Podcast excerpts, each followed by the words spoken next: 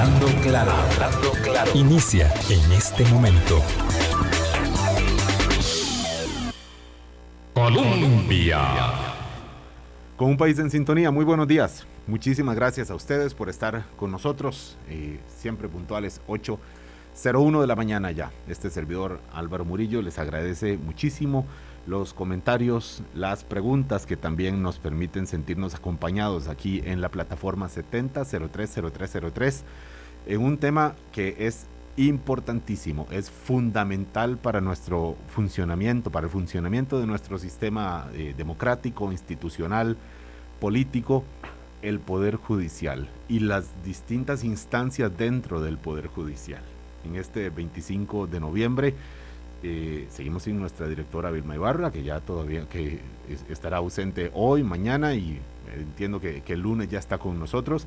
Para quienes han eh, preguntado, ya se le acaba el, el, permiso que le concedimos a doña Vilma Ibarra. Hoy, 25 de noviembre, Día Internacional de la No Violencia contra la Mujer o de la eliminación de la violencia contra la mujer internacional, decimos porque de verdad que en muchos otros países donde hay unas costumbres mayores de hacer este tipo de manifestaciones, hay concentraciones en las calles, hay reivindicaciones públicas y aquí no podemos simplemente eh, dejar que pase como, como una fecha más, es muy importante y, eh, sobre todo porque eh, hay violencia de muchos ámbitos, violencia física, psicológica, violencia económica, sin ninguna duda, y violencia política en el contexto actual nuestro político electoral es importante mirar este ángulo también. Buenos días, Hulda Miranda, periodista de eh, Interferencia de la radio de la Universidad de Costa Rica, también eh, colaboradora amiga de nuestro programa que nos acompaña hoy. Buenos días, Hulda. Álvaro, buen día, ¿qué tal? Buen día también a las personas que nos están acompañando acá en cabina, que pronto usted las va a presentar. Y sí, a propósito de, de, la importancia de este día que también utilizamos para hacer una reflexión, por supuesto, ya decía usted de los diferentes tipos de violencia que existen, pero una que siempre utilizamos tal vez como un parámetro, como un referente, eh, por supuesto es la violencia física que en muchas ocasiones termina lamentablemente con los femicidios. Eh, en lo que va de este año llevamos 10 femicidios. Eh, tres de ellos por el femicidio ampliado, que es una reforma también que hubo recientemente, ¿verdad?, para considerar eh, o marcar en esta categoría no solo cuando hay una relación ya formal de, pareja, y aunque uno dice, bueno, 10 en comparación con otros años, em, no son, son menos en comparación, digamos, si vemos en la última década, eh, pues son 10 vidas de mujeres y un dato que a mí desde ayer me, me tiene bastante conmocionada quizá es que de, de estas 10 personas, 6 eran madres y dejaron a 12 menores sin su mamá, víctimas, ¿verdad?, de, de, femicidio estas mujeres. Estos son datos que ha recopilado el Observatorio de Violencia de Género contra las Mujeres y Acceso a la Justicia. Es la manera más directa y quizás la más cruda, la más grosera de mirar cómo la violencia contra la mujer no es solo la violencia contra las mujeres, sino es la violencia contra nosotros mismos como sociedad. Eh, contra las familias de las mujeres, los hijos de las mujeres, el futuro económico de las, de las familias comandadas por mujeres e incluso las que no son solo comandadas por mujeres, sino las que viven con su pareja y están eh, limitadas por, porque así hemos crecido, así nos hemos desarrollado, es una cuestión cultural que no por eso tenemos que resignarnos a que continúe así. Y hay esfuerzos de visibilización que hay que celebrar, hay que valorar eh, y que se sigan haciendo estos conteos, estos observatorios, estas reflexiones, eh, también saber que el, la, que el, criterio de, género está en todos los ámbitos, desde los deportes, cuando los compañeros de Columbia Deportiva hablan también del desarrollo y el espacio que van ganando las mujeres en distintos eh, espacios, en distintas disciplinas, hasta la, la política una presidenta mujer. Es una expresión de eso, no todo, pero es una expresión eh, eventualmente en los países donde lo, han, lo hemos tenido como ya en Costa Rica. Presento a los dos, eh, las dos personas invitadas en este programa de hoy sobre Poder Judicial, sobre la elección del nuevo o la nueva fiscal general de la República, la persona que sustituirá a doña Emilia Navas. Recordemos, después de que se marchó del cargo en el contexto del caso Cochinilla por el conflicto de interés al ser pareja de un abogado de, las partes eh, acusadas en este caso de corrupción, de un problema que por supuesto nos ha puesto a volver a hablar de la corrupción en este país. Y entonces les eh, agradecemos que nos ayuden a, enmarcar, a detallar qué está pasando con este proceso de elección de la nueva jefatura del Ministerio Público o de la Fiscalía General, en fin, de la instancia encargada de investigar y acusar sobre todo eh, asuntos de, delito penal. Don Manuel Solís Avendaño y doña Sonia Navarro nos acompañan hoy del panel de expertos que están dándole seguimiento a este proceso. Buenos días, doña Sonia. Muy buenos días. Muchas gracias por la invitación y muchas gracias por la reflexión previa porque no podemos eh, marginar un tema tan severo como es el de la violencia contra la mujer y la repercusión que tiene eh, a nivel familiar, a nivel de los niños y obviamente a nivel de nuestra sociedad. Eh, estos son temas culturales que tenemos que en algún momento ir progresivamente superando hasta lograr la eliminación de esta de este flagelo. Buenos días. Eh, Buenos días, don Manuel Solís. Buenos días, y yo me uno a las palabras de Sonia, de luego. Eh, don Manuel Solís eh, Avendaño es filósofo, no, sociólogo, corrijo, cierto, sociólogo, y es un, un, experto en el funcionamiento del Poder Judicial. Digo experto porque ha escrito sobre eso, porque ha permitido tener una mirada más allá de lo estrictamente legal el funcionamiento del, del, Poder Judicial, lo que allí ocurre, las dinámicas de poder, las ha escrito en, en, libros, las investiga, las sigue, las monitorea y como parte de su trabajo es su participación en este, en este panel de, de expertos. Y doña Sonia es consultora internacional en Administración de Justicia, integrante del Consejo Asesor del Estado de la Justicia, del Estado de la Nación, fue directora del programa de modernización de la Administración de la Justicia en Costa Rica, directora ejecutiva de, del CONAMAG, investigadora de ILANU, tiene una experiencia que si seguimos aquí describiendo el currículum de doña Sonia y de don Manuel Solís, se nos va el programa. Entonces, vayamos al punto. Tal vez lo que sí, Álvaro, es, es señalar, yo siento que sería importante iniciar con, eh, mencionando que este panel de expertos, entiendo yo, es una iniciativa meramente ciudadana de eh, transparentar, de poner un ojo a ese proceso y me parece muy valioso rescatarlo porque si hiciéramos un poco más de eso, tal vez eh, como ciudadanía nos empoderaríamos un poco más de, en estos procesos. Sí, nos ayuda a los medios a hacer un trabajo que tenemos que hacer los medios de comunicación también, pero no somos expertos en funcionamiento de, de todo lo que tenemos que cubrir y, ellos sí. Y por eso nos ayudan y aquí vamos, ellos como expertos, nosotros como prensa, ustedes, oyentes, como público, con criterio. Esto es formación de opinión pública sobre temas que son, insistimos, fundamentales, críticos para que podamos seguir teniendo el país que creemos querer seguir teniendo. Lo, planteo así. Eh, la pregunta primera, doña Sonia Navarro, es eh, cómo está avanzando el proceso de, o sea, en qué punto está ahora la elección del nuevo o la nueva fiscal general de la República. El, punto a, hoy estamos, falta mucho, falta poco, en términos de, para ubicar así a, los radioescuchas, por favor. Muchas gracias. Eh, mire, yo podría decirle que estamos más o menos a la mitad del, proceso pero quizá antes de, explicar el tema, creo que eh, tenemos que contextualizarlo. Contextualizarlo, ¿por qué? Porque, bueno, el, el fiscal general realiza un papel fundamental en un Estado de Derecho. El fiscal general em, fija la política criminal o la política de persecución criminal y tiene que jugar un papel sumamente objetivo, independiente de cualquier presión que se pueda realizar de poderes fácticos o constituidos.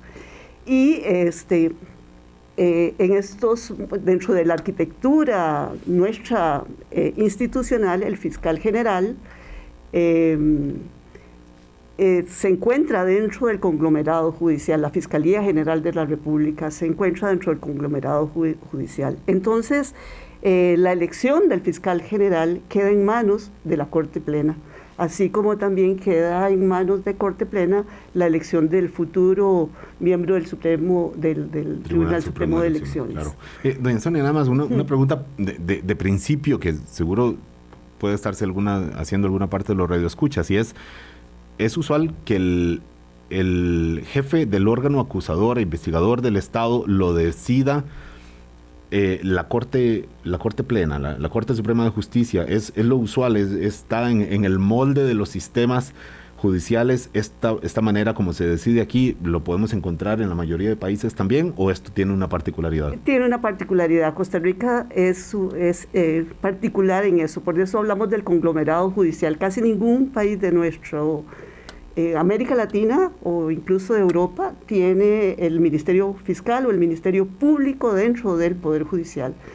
Eh, quizá aquí es un tema histórico importante decir que el Poder Judicial gozó durante muchos años de un prestigio y una legitimidad importante y por esa razón, tanto el organismo de investigación judicial como el Ministerio Público, como toda la policía em, técnica de investigación, la medicatura forense, etcétera, está dentro del paraguas del Poder Judicial. No es usual.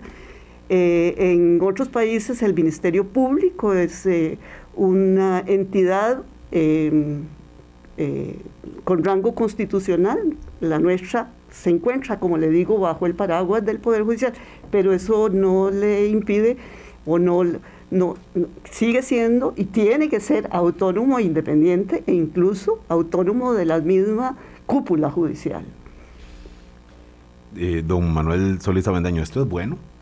¿Es bueno que, que, que, lo, que sean los magistrados los que decidan al, jefe del Ministerio Público eh, en términos del desempeño que pueda tener después, por más autónomo que sea el funcionamiento del Ministerio Público? Yo, no sé si se puede decir que sea bueno o malo. Yo creo que es el producto de nuestra historia, ¿verdad? Son particularidades que, pues, eh, con las cuales tenemos que enfrentarnos, como el hecho, por ejemplo, de que la sala constitucional, los miembros de la sala constitucional también estén en corte plena. En otros países, pues esto funciona como una instancia separada por razones obvias, ¿verdad? Eh, miembros de la corte plena pueden ser llevados a la sala constitucional, etcétera, etcétera. Ahí, ahí sin embargo, en nuestra historia hay una, una, una gran concentración de funciones en toda la estructura del Poder Judicial y en toda la estructura de la Corte, que, bueno, ha sido un largo debate que yo entiendo viene de, incluso desde, desde, el siglo pasado, la gran concentración de funciones que hay en, en, la instancia judicial y sobre todo en la Corte Plena. Y ahora también a la Corte, según este mandato, pues le corresponde eh, una tarea tan delicada como la elección del fiscal o la fiscala general eh, para los siguientes años en un contexto altamente problemático. Figúrese que en agosto del 21, cuando nosotros nos convocó el Foro de la Justicia para constituir este, este, este panel independiente, digo nosotros, Sonia, eh, Marlon Mora, Ana Eugenia Sáenz, Úrsula Indacochea y yo, este, pues ahí en, en, una nota conceptual se decía, bueno, Costa Rica atraviesa una vez más un importante y conocido complejo caso de corrupción y complejo caso de corrupción y entre tanto, de agosto acá, la situación se ha eh, complicado todavía mucho más, ¿verdad? Y ahora ya no tenemos uno, sino varios casos de corrupción más extremadamente complejos y que tocan toda la, digamos, el entramado, la telaraña institucional y para los cuales, eh, casos en los cuales, pues el, el, fiscal general, la Fiscalía General de la República, tiene que, que enfrentar esta tarea. Y caramba, es una tarea extremadamente delicada, ¿no? Que requiere una persona altísimamente capacitada y una persona altamente independiente para poder llevar esto eh, como corresponde, porque de otra manera eh, corremos el riesgo de que pueda ocurrir pues un desaguisado, ¿verdad? Y pues eh, nosotros sabemos que eso tiene costos institucionales altísimos. Sea el resultado, lo que sea de estos, eh, en el procesamiento de estos casos y de otros que están pendientes, pues tiene que ser algo extremadamente claro, preciso, muy bien hecho y para eso es muy importante una elección muy clara, muy transparente, eh, muy efectiva de la persona que está al frente de la Fiscalía General costos muchas veces irreversibles puede tener en el sistema judicial. Esto que dice don Manuel Solís, lo que nos contextualiza también eh, doña Sonia Navarro. Son las 8.16, vamos al primer corte, entramos un poquito más al contexto y a los detalles. Ayer se confirmó la elección de don Fernando Salazar, la reelección, ¿verdad, Hulda? Del magistrado de la Sala Constitucional. Estaban pendientes la de él y la de doña Nancy Hernández, que a raíz de su nombramiento en la Corte Interamericana de Derechos Humanos desistió obviamente de una reelección, pero la de don Luis Fernando sí quedó ayer definida. Ocho años más, un magistrado no es un magistrado más, hay que decirlo, en términos de la dinámica política dentro de la Corte Suprema de Justicia, es un magistrado influyente de lo que ahí ocurre. Lo que pasa es que no es nada que se diga en los documentos, ni en las normas, ni en las reglas, pero la dinámica política eh, así, así es. Entonces, bueno, esto importa también. 8.17 de la mañana, vamos al primer corte y ahondamos un poco más. Colombia. Con un país en sintonía, 8.20 de la mañana, don Manuel Solís, doña Sonia Navarro son eh, miembros del panel eh, de expertos independientes de, que, que le da monitoreo que le da seguimiento a la elección del nuevo fiscal general o la nueva fiscal general de la República en sustitución de Emilia Navas, que se había ido tiempo después de haber sustituido en un contexto crítico también a Jorge Echevarría, que se había ido de este mismo cargo en el contexto del cementazo cuatro años atrás. Ulta nos acompaña hoy acá en el programa. Tal vez eh, sería importante empezar a ver ya un poco, eh, a poner la lupa en este proceso, que precisamente es la labor que han venido realizando desde el panel independiente, eh, porque estas preocupaciones que hemos expresado acá no son ajenas a la Corte plena, las han escuchado como todos las, las hablamos. Y entonces, de alguna manera, claro, la Corte responde diciendo, bueno, este es el proceso que hicimos, vean qué bonito nos quedó de 70 personas que aplicaron, ya quedan 22 a las que les estamos revisando sus, sus antecedentes sociolaborales. ¿Es, ¿Es cierto que este proceso creado eh, por la Corte ahora para elegir a quien sustituya a doña Emilia es más transparente? Eh, de cara a, los intereses de la ciudadanía, por supuesto. Bueno, justamente este es un tema que nos ha preocupado porque eh, yo creo que la historia es muy importante.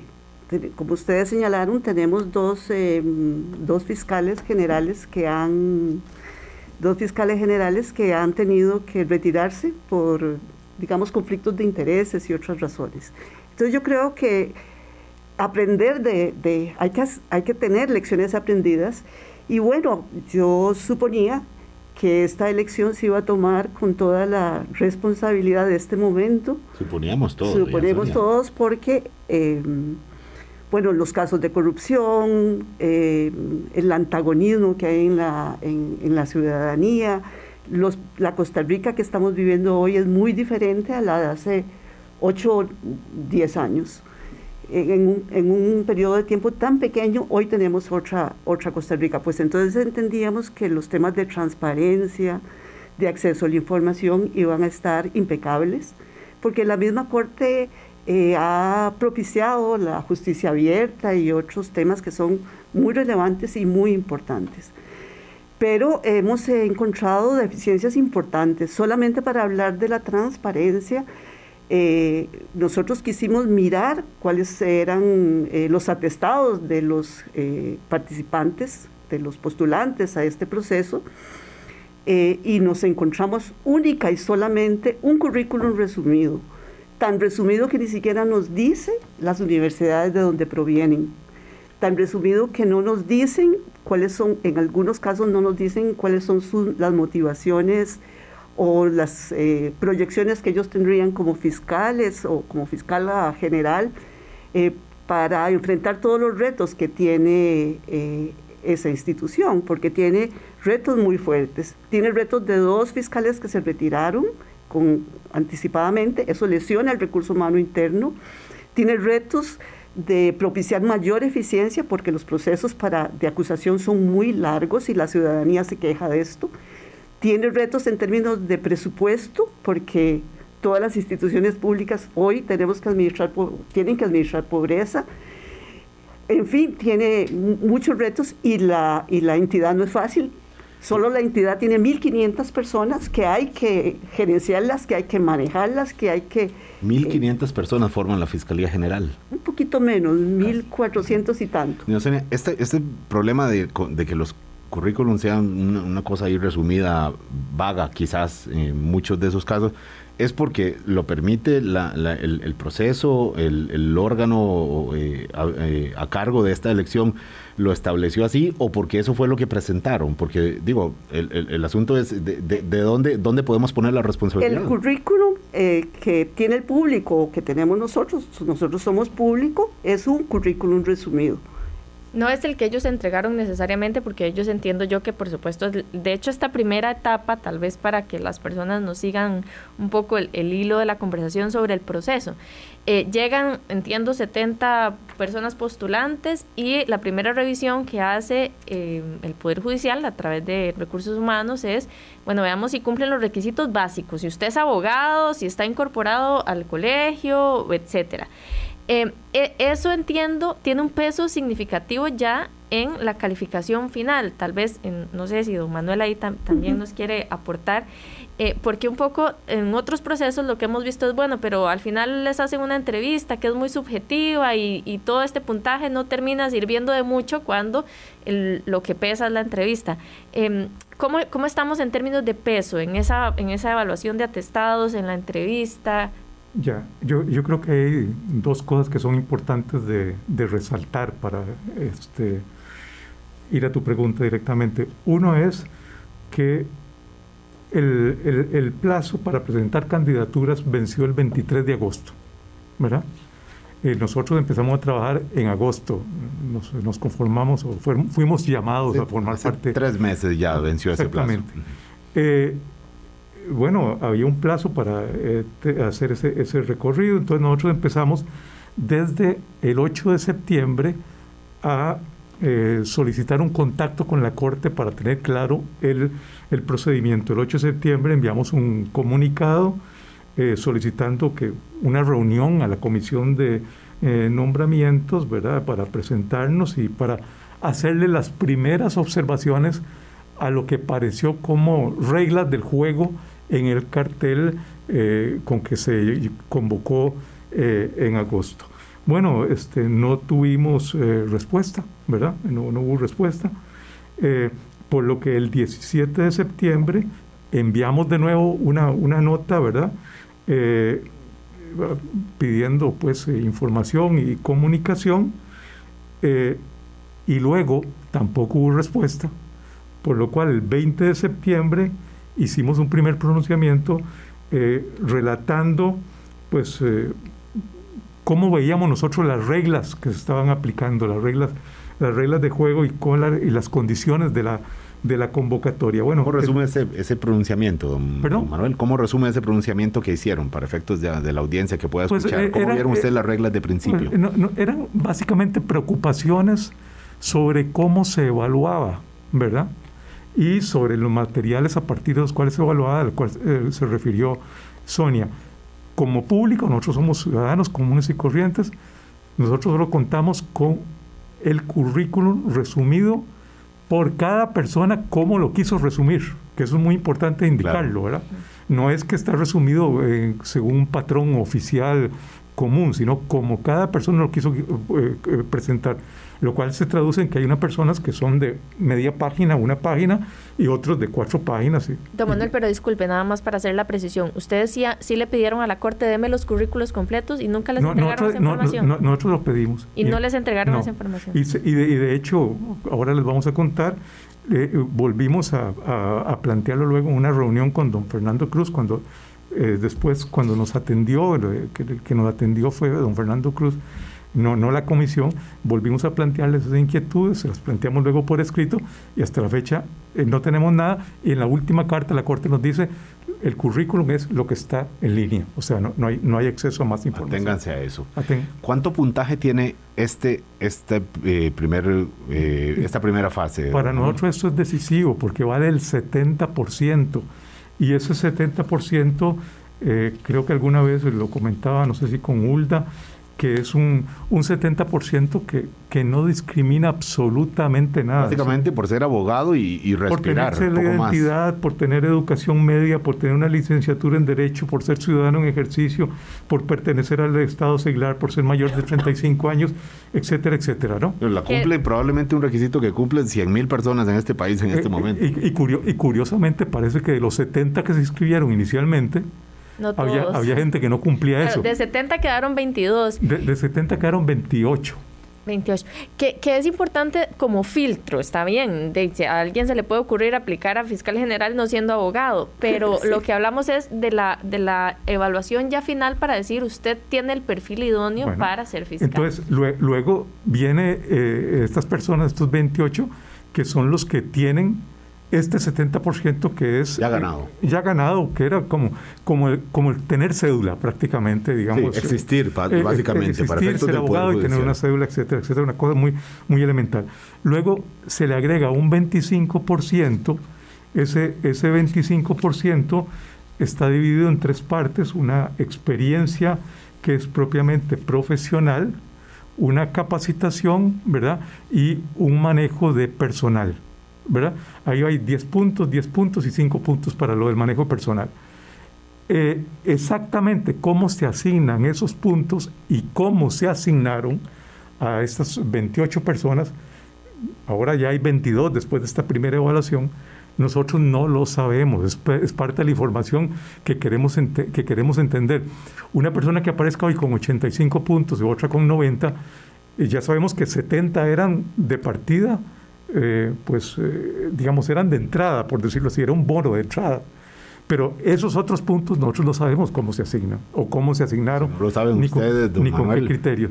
No, si no lo saben ustedes que están dedicados a, esto, no lo sabe nadie de los que nos está escuchando en este momento, salvo que nos escuche alguien de esta comisión eh, que forma parte del proceso. Probablemente, ¿verdad? Porque no, no, no tenemos información. Y luego viene eh, un 5% que es, todo este procedimiento lo hace una comisión de, gestión técnica de la Corte, ¿verdad?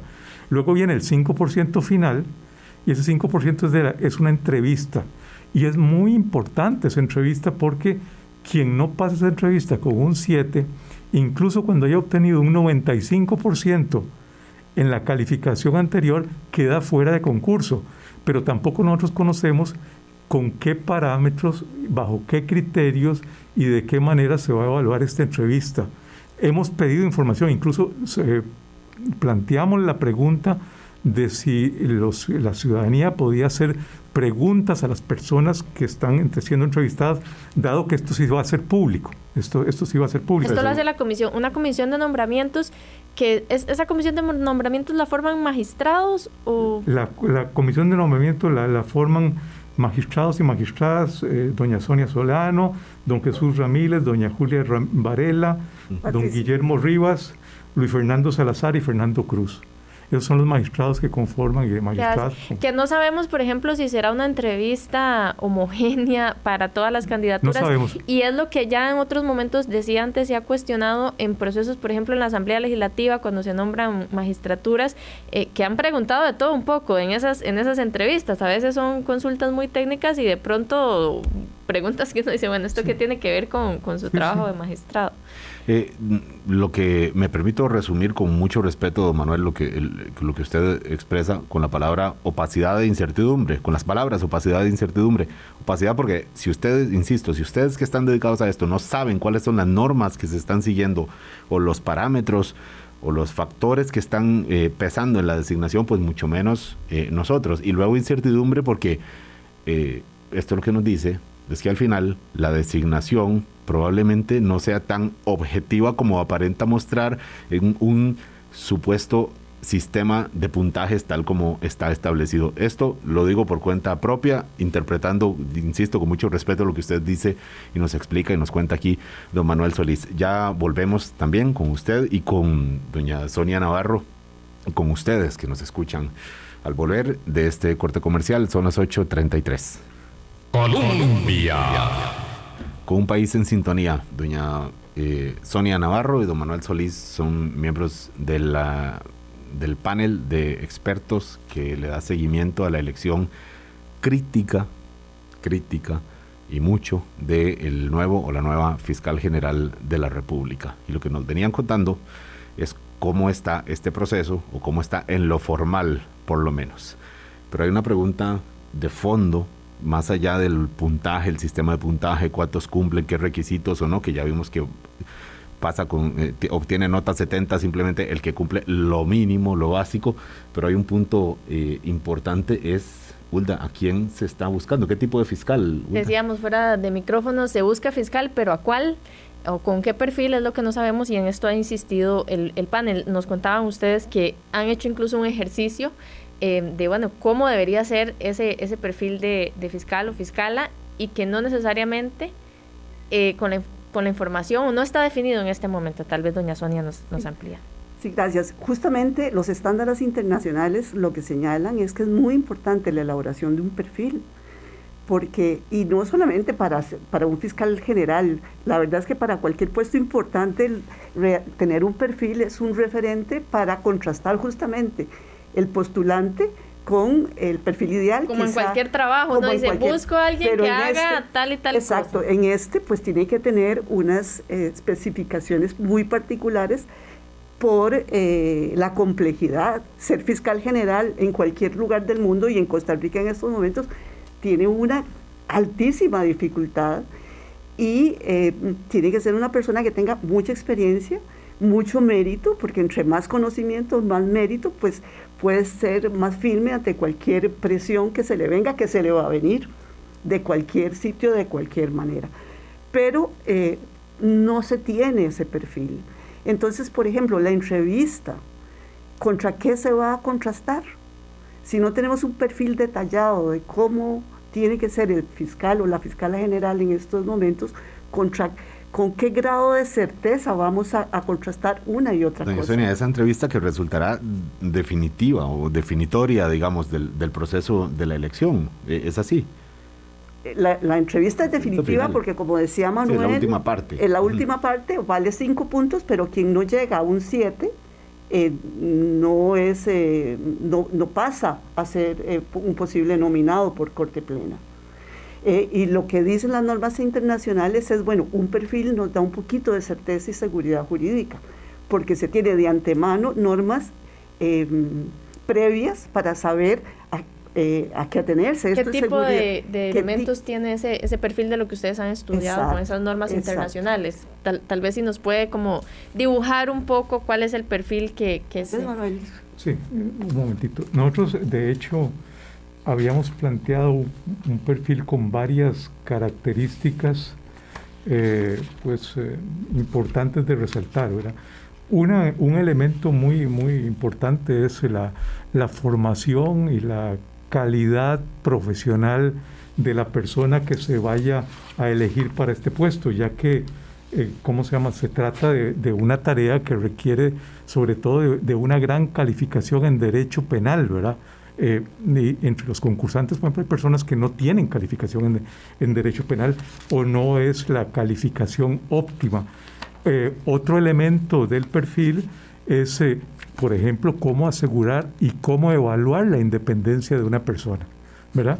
Independencia que, por ejemplo, no se consigue eh, si yo simplemente digo después de electo, bueno, yo renuncio a tales y tales puestos que he tenido antes o eh, pues aporto una, una, declaración jurada que esta vez se pide sobre mis vínculos personales eh, eh, con personas, eh, con, con, gente en la corte. ¿Cuáles son los estándares que se utilizan para eso, don Manuel? Porque evaluar la independencia y en un país como en este, donde decimos casi todo el mundo se conoce. nosotros hablamos de un perfil que tiene seis o siete características. El lío es que esa es la tarea, se debería ser la tarea fundamental de la Corte.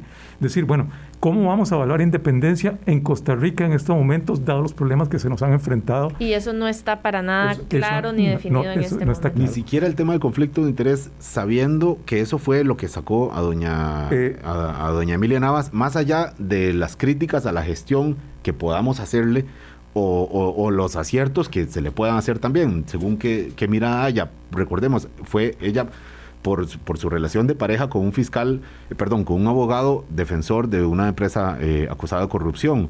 Eh, entonces, cosas como estas, don Manuel, que a veces uno dice, uy, qué sofisticación, el, el currículum, la preparación académica, la experiencia en la corte, la participación, y al final, por un, un tema tan humano como la relación de pareja, que se vaya a, digamos, a, desplomar por ahí la, el, futuro, la continuidad de un fiscal general. Es que eh, tal vez agrego ahí nada más antes de darle la palabra a Sonia en este punto, porque me parece importante. la novedad en este cartel es que aparecía, aparecen dos declaraciones juradas. Una es sobre no tener parentesco de consanguinidad o afinidad hasta tercer grado con un miembro de la Corte Suprema eh, de Justicia y otra una declaración sobre conflictos de interés, ¿verdad? Eh, no tener conflictos de interés. Pero esa es una declaración que yo emito, ¿verdad? Y el asunto es cómo verificamos eso. ¿Cómo, se puede verificar la independencia de una persona que tiene vínculos políticos o económicos, etcétera, etcétera, y que va y no tiene ningún pariente en la corte? Adelantarse a posibles escenarios incluso. exactamente. Entonces, es, ese tema es el que nosotros hemos preguntado puntualmente, ¿cómo, cómo evaluar algo así? Y eso es una, como decía antes, una tarea política de la Corte, que es la elaboración del perfil. Y el perfil es sumamente importante, pero en esto el escrutinio ciudadano es muy importante, porque no basta que yo venga y le diga a usted que yo mm, tengo los más altos estándares éticos y, eh, de independencia. Eh, el, eh, el, escrutinio ciudadano es importante, por eso es importante conocer el currículum de estas personas, por eso es importante conocer en qué universidad se graduaron, pero eso nos da un conocimiento, no estamos pidiendo ningún eh, información privada sensible, sino una persona que se postula y que tenemos que tener un conocimiento eh, público sobre estas personas. Pero entonces aquí la independencia este, se evalúa también a nivel del escrutinio ciudadano. Eh. si hay vasos comunicantes con los sectores políticos, pues este es un tema que habría que señalarlo y decirlo. Yo señalaba, por ejemplo, las lecciones aprendidas. Las lecciones aprendidas es que, bueno, eh, tanto don, Jorge Chavarría como la señora Navas llegaron con muchas expectativas buenas al, Poder Judicial, a la Fiscalía General. Bueno, pero ¿cuáles fueron las lecciones que debimos haber aprendido? Justamente el tema importante y relevante de un conflicto de intereses como el que tuvo la señora Navas o eh, por ejemplo, en el cartel es factible participar como fiscal general, habiendo, no siendo, no necesariamente eh, haciendo carrera judicial, lo cual me parece correcto. Pero lo que eventualmente tendríamos que valorar es si eh, son personas este, vinculadas con el Ejecutivo o con determinados partidos políticos, pues tendríamos que cuestionar si esa persona es la más independiente o la más idónea para ocupar una fiscalía general. Al final de todo, hay un voto que tienen que dar los 22 magistrados y no lo tienen que razonar. Según lo que entiendo, ustedes no, saben, no saben. bueno, a juzgar por los elementos anteriores, recordemos que Emilia Navas, Ulda, tal vez usted me ayuda. Allá la diferencia fue que la elección fue por fue por unanimidad y en un contexto pues, de muy emergencia. De, emergencia, si se quiere. Además, ella venía ocupando el puesto de manera interina ante la salida de don Jorge Chavarría en medio de cuestionamientos. En, recordemos el caso, otro caso de corrupción anterior eh, conocido como el cementazo. Em, claro, don Jorge sale, doña Emilia se convierte como en esta figura de rescate, si se quiere, de la credibilidad de la fiscalía en ese momento y cuando ya fue em, elegida de manera pues formal, ya era como lo obvio, no, no que la corte la iba a dejar en ese puesto. Ahora estamos en un escenario muy distinto. Em, yo, yo no creo que todo este proceso del cual estamos hablando, quizá en ese contexto no hubo como tiempo para la, reflexión que ahora se, que se está haciendo en este momento. Em, y sobre ese voto final, justamente, no sé si será después del último corte, Álvaro, pero quería preguntarles, estamos hablando de todo este proceso, de la opacidad que hay en él y de los intentos de transparentarlo también, pero al final de cuentas, en, el, en la última decisión de esa corte, cuán vinculante es todo esto anterior. O sea, pueden los magistrados decir, mire, como ha pasado en la Asamblea Legislativa, sigo haciendo el símil, de todos estos que pasaron el, proceso, en realidad a mí no me interesa, me interesa este otro que se había quedado por fuera. Eso puede ser un escenario o no. Claro, dejémoslo la, la pregunta aquí y para que don Manuel Solís y doña Sonia Navarro nos la contesten al volver de este corte 8.46 de la mañana.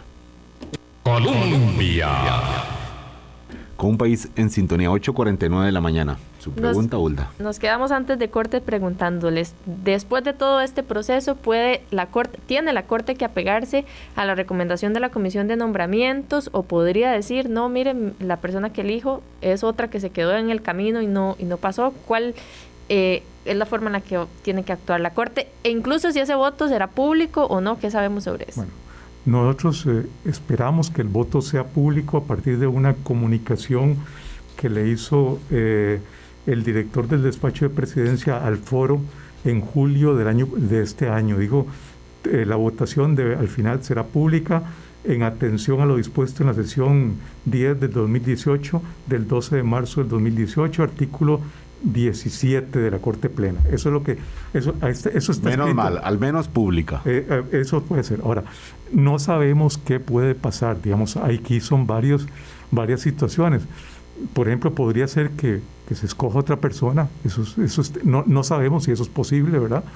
Podría ser que no se escoja dentro de los puntajes más altos o que no se escoja eh, de una manera razonada y sobre todo con argumentos de peso a partir de un supuesto perfil, porque eso sería no, no es el que a mí me gusta, sino a partir de un perfil. Eso, eso también está abierto.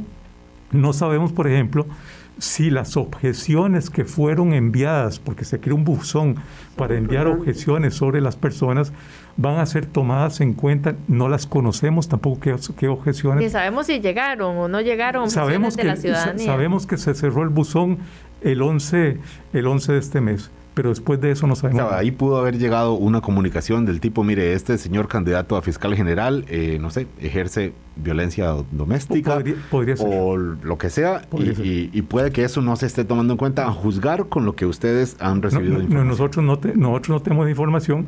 Imagínense que, en, la Asamblea Legislativa ocurre que la gente manda objeciones, bueno, esas objeciones quedan en el expediente, por lo menos yo he visto, yo he visto algunas. Esta vez no tenemos, no tenemos esa, esa información. Entonces es, es una situación totalmente abierta. Y justamente porque es una situación abierta y preocupante, eh, nosotros en el panel eh, tomamos una, una decisión un poco fuerte que se va a, realizar, una, una, gestión que se va a realizar el día de hoy, y es que estamos enviando eh, una instancia a la Secretaría Ejecutiva de la Comisión Interamericana de Derechos Humanos para que haga un requerimiento de información al Estado de Costa Rica con base en las facultades recogidas en el literal D del artículo 41 eh, eh, del artículo 41.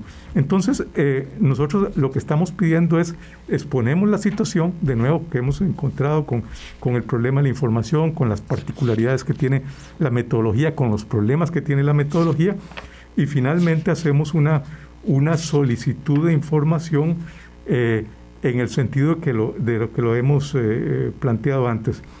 ¿De qué forma se viene garantizando el derecho de los ciudadanos y ciudadanas? Eso es lo que se le pide contestar.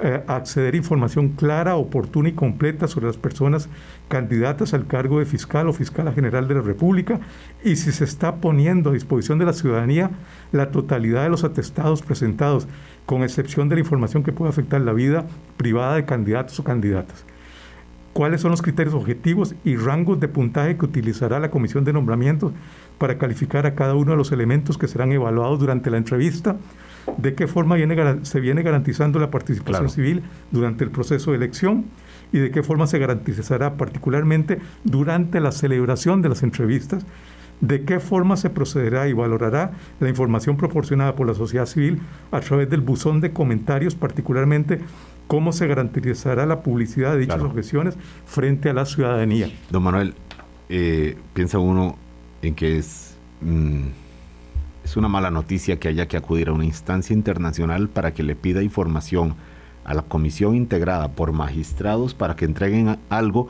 dentro de los principios de transparencia con los que se han comprometido y son conscientes ellos de lo crítico de esta elección y la necesidad de una veeduría ciudadana independiente que nos dé tranquilidad un poco sobre la designación que vaya a haber en un puesto tan importante como el de fiscal general. Le agradezco mucho a usted, don Manuel Solís, a usted, doña Sonia Navarro. Eh, doña Sonia, si usted se despide, se, topa ahora con un vecino suyo y le dice, ¿cómo va la elección de magistrados en esta pequeña conversación de, acera? ¿Cómo se lo diría usted? Bueno, que tenemos... Eh, perdón, elección de fiscal general, dije elección de magistrados, perdone. Eh, que tenemos que, como ciudadanos, tenemos que ponerle mucha atención a este tema. Eh, así como en las elecciones nacionales son tan importantes, estos eh, nombramientos son de absoluta relevancia también para el Estado de Derecho y para el fortalecimiento de nuestras instituciones. Que haya un buen fiscal o una buena fiscal general es absolutamente relevante, sobre todo en la coyuntura actual. Muchísimas gracias, doña Sonia. Muchísimas gracias, don Manuel, también. muchas gracias a ustedes. Hulda, nos vamos. Muchísimas gracias por estar hoy de nuevo con nosotros aquí. Gracias Álvaro, doña Sonia, don Manuel. Ahí nos volvemos a escuchar. Seguimos porque este proceso no es algo que se vaya a votar mañana. Eh, entramos, hay mucho ruido en el ambiente, mucha noticia. Eh. Me decían ayer que todavía están en el proceso de revisión eh, de antecedentes, de sociolaboral, así que yo creo que se va... ¿Se va a quedar para el otro año? No, ¿Pensamos? no sé. Posiblemente. Creo que había interés, de, había interés de votarlo, de resolverlo este año, pero vamos a ver. bueno, todo cruzado por el proceso electoral eh, y bueno, los magistrados eligen a fiscal general. Los diputados eligen a los magistrados. ¿Quiénes eligen a los diputados? Ustedes que nos oyen, nosotros, todos, es parte de ver esta cadena de elecciones, de, de secuencias y de responsabilidades que son, por supuesto, determinantes para el funcionamiento institucional de nuestro país. Muchísimas gracias por estar con nosotros, eh, a ustedes los invitados, a usted, Hulda, también eh, acá ayudándonos con los apuntes y las preguntas. 8.56, nos vamos hasta mañana a las 8. Hablando claro, hablando claro.